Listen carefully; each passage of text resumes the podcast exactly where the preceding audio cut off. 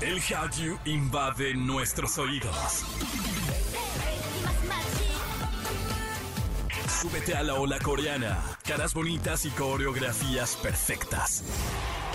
Aquí comienza Exa K-Pop con Opa Kim. En Exa FM 104.9. Bienvenidos a otro programa de esto que se llama Exa K-Pop a través de la gran cadena naranja. Nos adueñamos de esta señal radiofónica, interfónica, también porque estamos en internet, ciberfónica. A todos les agradecemos que nos acompañen, nos adueñamos y a partir de ahora tenemos una hora de, de puro K-Pop y también de música, bueno, en general de cultura asiática. Así que bienvenidos, espero y les gusta muchísimo. Yo soy Opa Kim y voy a ser su guía. Voy a ser como Barbie guía así. A la derecha van a encontrar chismes. Al fondo, a la derecha está el baño. y a la izquierda están los chismes. A la izquierda están los chismes, pero de Japón. O sea, ya, ya es como más de anime. Por ahora los invito a que nos sigan en redes, arroba XFM en todas partes. Y a mí me encuentran como arroba Opa King Pop. Sin más, escuchemos lo que tenemos para hoy. Kai de EXO se va al servicio militar. Suga le niega saludo a una fan por usar iPhone. Y en Animexa, Sansi nos cuenta de una nueva editorial que tiene una propuesta más extensa en el mundo del hentai. Y comenzamos con lo más nuevo de Les Serafim porque estas chicas lanzaron su primer álbum debut. Aunque ellas ya tenían sencillos, pues ahora lanzan Unforgiven, un álbum con 13 canciones que unen además con las pistas anteriores que ya les platiqué. Previo al lanzamiento lograron 1.38 millones de preventas, sí, así como lo escuchan. Un récord personal y además que creen, tenemos un saludo especial para todos ustedes. Hola Mexico, we are the Seraphim, and you're listening to our new song Unforgiven on Exa FM. Exa K-Pop.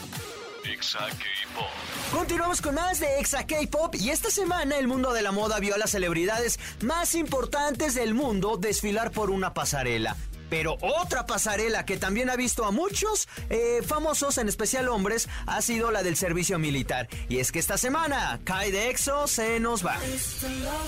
Mediante un comunicado de SM Entertainment, se confirmó que Kai, integrante de EXO, pausará sus actividades como artista para ingresar a la milicia surcoreana. Aunque originalmente se tenía planeado el comeback de este idol, se tendrá que posponer, pues su deber como ciudadano coreano lo obliga a cumplir con su deber, siendo el próximo 11 de mayo el día que ingrese al entrenamiento básico para después unirse al ejército. Además tendrá un fan meeting gratis para decir adiós. Y pues ni mo, no queda más que desearle suerte y que pues ambas Coreas, Corea del Sur, Corea del Norte, no entren en conflictos bélicones, viejón, porque si no le va a pasar algo como a su compañero Xiumin. ¿Qué? No sé, no saben qué fue lo que pasó, no saben lo que vivió, pues síganme en redes en arroba Opa King Pop, porque ahí tengo un video que se lo explican. Por ahora vamos con esto, el Sky se llama Robert y en todas partes, Pontexa. Exa K-Pop. Estás escuchando la gran cadena naranja y venderle el alma al diablo es un contrato que se paga caro, ¿eh? Y en esta ocasión fue Suga quien en uno de sus conciertos hizo algo que sorprendió a un alto porcentaje de sus fanáticas.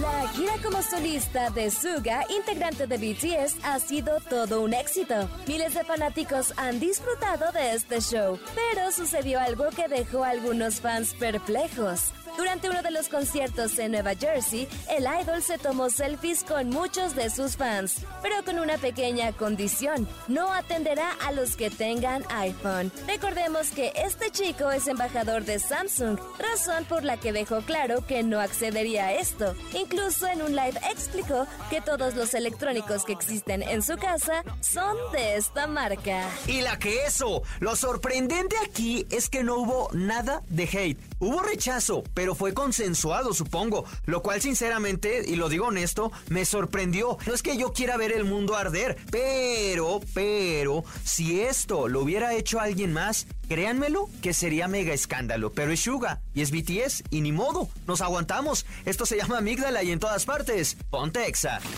Exa K-Pop.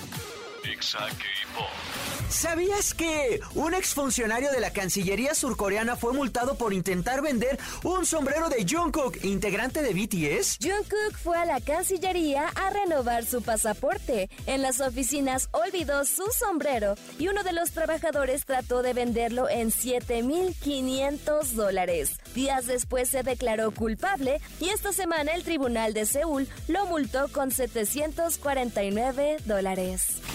Exa K-Pop. Exa K-Pop. Y en otro episodio, muy candente, por cierto, le damos la bienvenida a mi waifu, Sansi. ¿Cómo estás? Muy bien, muchas gracias. Es que me tuve que esperar un poquito que pasara Semana Santa para volver a hablar de estos temas que pues nos gusta de una manera u otra, siempre tienen polémica y son divertidos de platicar porque hay gente que se exalta demasiado cuando nada más mencionas la palabra que tiene una H. Gente, aquí sí lo podemos decir. es, es un tema en donde hoy vamos a estar hablando qué es y todo lo que lo rodea. Y vamos a. Este programa va a estar lleno de puro se antoja. De entrada les digo, y antes de que empecemos a hablar, es un tema de adultos. eh, no va a ser tan explícito, entonces no hay problema, no se preocupen. Pero en algún momento, quizás, quizás no lo sabemos porque pues no está nada planeado esto. Hablemos un, un poquito de, de sexualidad. Waifu, ¿qué es el hentai? Es el género sexualmente explícito que hay ya sea para los animes o para los mangas. O sea, y en este entra el yaoi, el yuri, todos Mm, estos. No, Mm, sí y no, digamos que eh, aquí te va. Cuando hay, eh, no sé, como que hay tis o cuando hay así de, tal vez te está enseñando un poquito más de piel de lo que debería un personaje, ya sería un echi. Y en el echi, obviamente vienen todas las vertientes que sí hay, yaoi, yuri, ah, de todo tipo. El de porque- los niños, también hay uno. Am, sí, pero ese sí está muy mal decirlo, aunque ese término de lolis, ese está muy mal. Entonces, ese hagámoslo a un lado, olvidémoslo. Jamás se menciona ese Ya, porque pues ya sí, me estás está funando, waifu. pasado. ¿Dónde quedó mi que- libertad de expresión? No, no, no, pero es que, o sea, no, no queremos. Se puede mencionar, mas no queremos alentarlos a que vean, e investiguen o ahí si se metan, porque la verdad no está nada padre. Sí, ese, ese... Bueno, X, olvídenlo. Ese, ese en específico está muy denso, súper denso. Pero bueno, entonces el hentai es contenido explícito en anime. Ajá, en anime o en manga. Y ya, o sea, ahí entra, pues sí. Que si es Yuri, que si es chico chica, chico chico, este, a veces con animales, de ¿En todo serio? tipo. Ay, claro, los, Furros. los, no, no, no, no, los pulpos, los tan amados pulpos, que eso ¿Qué es muy pulpo? importante. Hay, ¿Qué No, es un pulpo? No, pues es que hay hentai de eh, humanos, lo que quieras, con un pulpo. ¿Por qué? Porque eh, si bien esto estamos hablando de que es totalmente explícito, escenas sexuales completamente explícitas, hay mucha censura aún, sí, o sea, parece irónico, pero hay mucha censura todavía en Japón. O sea, no sé si alguna vez han visto por azares del destino una de estas imágenes y eh, ya sea que los genitales estén como censurados con una lucecita, con pixelitos o con dos barras negras. En Japón son como los tres tipos de censuras que hay ahí. Pero eh, hablando del pulpo, eh, esto sale como una manera de evitar la censura en Japón y aún así tener el acto explícito. ¿Por qué? Porque estás viendo, ¿sabes qué? Lo que está sucediendo aquí no es una penetración entre hombre o mujer, sino más bien es un tentáculo de un pulpo y está bien, no pasa nada. Entonces, Dale, qué bizarro.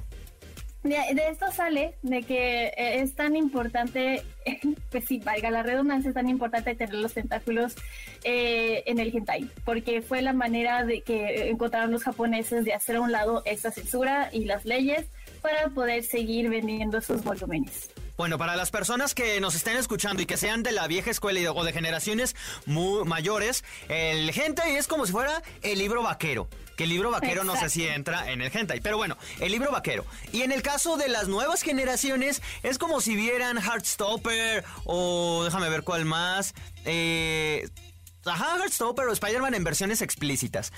Sobre todo Heartstopper, porque es una es animado y, y, es amor gay y los chicos se besan, pero sería más explícito. Es básicamente eso. Waifu, ¿por qué la gente consume tanto o por qué hay un gran consumo de hentai? Es que en la historia, es que esto sí, vamos a remontarnos a la historia. Siempre ha habido contenido erótico, quieran o no, en la historia, los libros, eh, ya sea los griegos, ya sea... Quieran o no y soporten. Así escuchaste. No y soporten. Siempre ha habido este contenido erótico en todas las religiones, en todas las... Eh, pues es que sí, la verdad, sí ha sucedido. sí, sí, sí, la verdad sí. Pero esto viene específicamente hablando del hentai y de Japón, viene desde la época del ukiyo-e, que es una época también donde había muchísimas ilustraciones eróticas en Japón, que también eran como parte del descubrimiento y también eran parte de, sí, porque no habían castigos que eran pues sexuales. Entonces, eh, todo esto se viene a transformar en, dependiendo a qué etapa te estás dirigiendo, obviamente la ilustración va cambiando. Y ya es por ahí de los años 60 donde ya el hentai toma forma tal cual, junto con el tipo de ilustración anime o manga que estamos muy ya familiarizados, al menos en este programa. Oye, waifu, ¿y hay, hay animes, perdón? ¿Hay eh, hentai, animes o mangas que no sea, o sea, que, tengan una buena trama y no solo sea el contenido sexual? Sí, claro. Que digas, ay, este no inventes. Como que lo sexual solo, solo, solo es un recurso, vaya, no es toda la historia. Es que te voy a decir, por ejemplo, puedes tener una historia o imaginemos un manga que son nueve tomos. Y ya estás diciendo que es una historia larga, pero con que solo una escena, una sola escena de todos esos nueve tomos sea completamente explícito, ya te lo convierte en hentai. Entonces no significa que un hentai tenga que ser sí o sí solamente una escena o solamente un reflejo del acto. Más bien es cuando ya hay algo completamente explícito. Puede que en todas las demás páginas no suceda nada, y ya te lo pongan ahí, ya se toma en consideración como hentai. Aunque claro, esto nos vamos, esto nos vamos hacia el tema de lo que vendría siendo un manga o un anime tal cual. Pero si tú estás navegando por internet y nada más te encuentras una imagen explícita, eso es hentai también. O sea, el hecho de que sea explícito ya te lo hace hentai.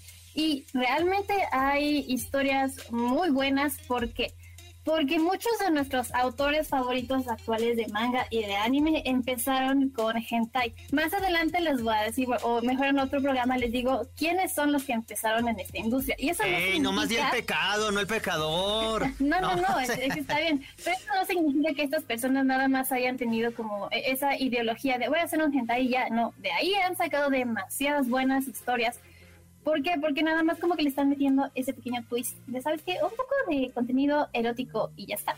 Oye, es como entonces, a ver, si en Attack on Titan los gigantes, los titanes, tuvieran genitales, ¿ya sería hentai? No.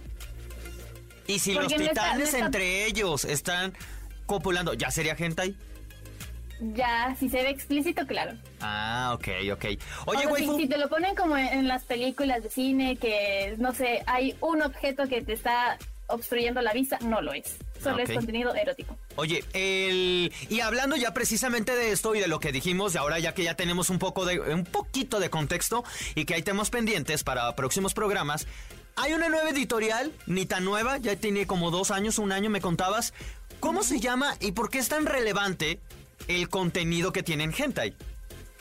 Bueno, es la editorial se llama Manga Line. Ellos están también en España y en Perú, pero es la primera en traer un hentai a México. Entonces de ahí que sea como de todo el mundo, si bien ellos estaban trayendo muy buenos tomos y es que estas últimas semanas las editoriales se han puesto la camiseta de su propio trabajo porque realmente han anunciado tantas cosas, pero yo me quedé y pues malamente o buenamente, con este, este único tomo que se llama Circunstancias eróticas de la elfa moderna, que lo va a traer Manga Line. ¿Por qué? Porque es el primero que viene, el primer hentai que viene a México. Y te preguntarás, bueno, pero ¿por qué es tan difícil traer hentai a México? Pues obviamente regulaciones legales, no solamente de sacar el contenido de Japón, hacia México, sino que en este caso, este hentai que está trayendo Manga Line es una antología, lo que significa que son varios o varias historias de diferentes autores. Y para poder traer una antología, tienen que pedirle permiso a cada uno de los autores para que salga. si uno de ellos dijo, no, yo no quiero que el mío sea leído por mexicanos, va para atrás el proyecto. Entonces, este es uno de los grandes proyectos, fue una gran apuesta que está haciendo realmente Manga Line actualmente para traer un hentai. Y probablemente de aquí, si la cosa sale bien, traigan muchísimos más tomos. Esa frase en este tema, waifu, híjole. Es que te voy a decir que aquí lo que sucede es que vi muchos comentarios que decían, ah, pero eso sí es hentai o es como un soft hentai? Porque también obviamente existe el soft. Eh, que nada más es un poquitito, o sea, lo que te decía, nada más una escena y todo lo demás es romance o todo lo demás está súper cuidado, ya vendría siendo un soft hentai. Entonces, hay muchas personas que tienen altas expectativas por ver aquí ya pues todo, todo, todo, así cada página una escena explícita y creo que hay que darle chance a meter poco a poco las historias para ver cómo lo acepta el público, porque si bien puedes comprar hentai ya sea importado de Estados Unidos o te lo compras desde Amazon Japón y que te lo traigan aquí o desde Amazon Estados Unidos y que te lo traigan aquí, pero realmente cuando por ejemplo, si estás viviendo con tus padres y, ellos tienen como en control de, tu tarjeta o tus movimientos, ahí te dice lo que estás comprando.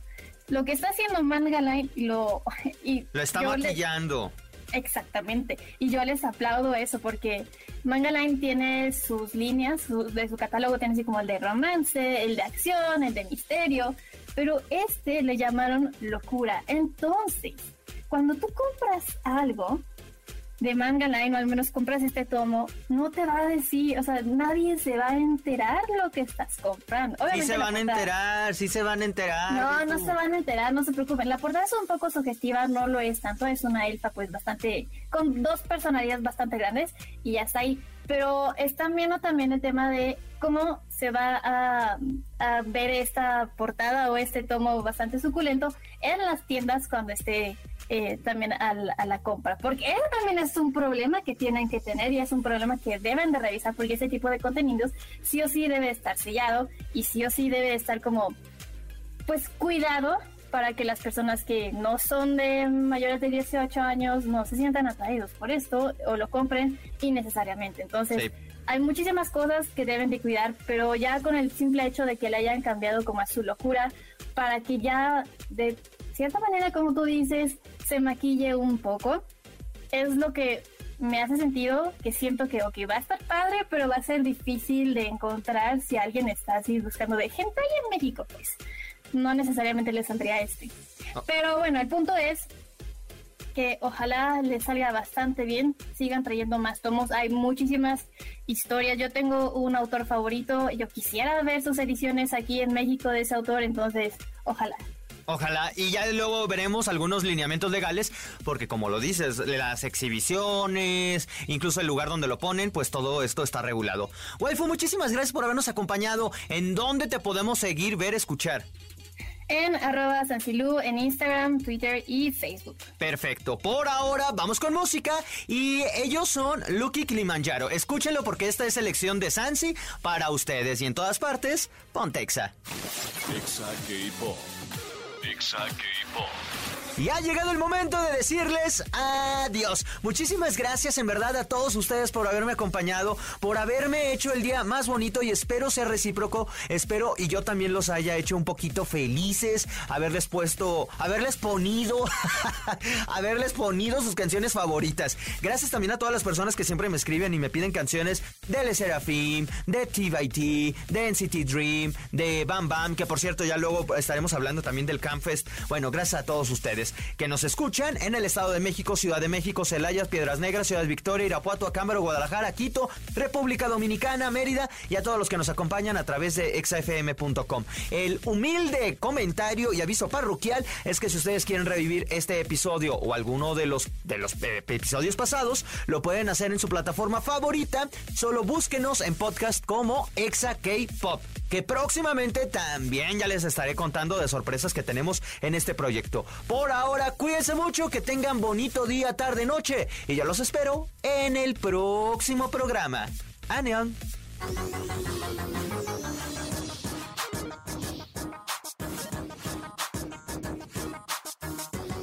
Esto fue Exa K-Pop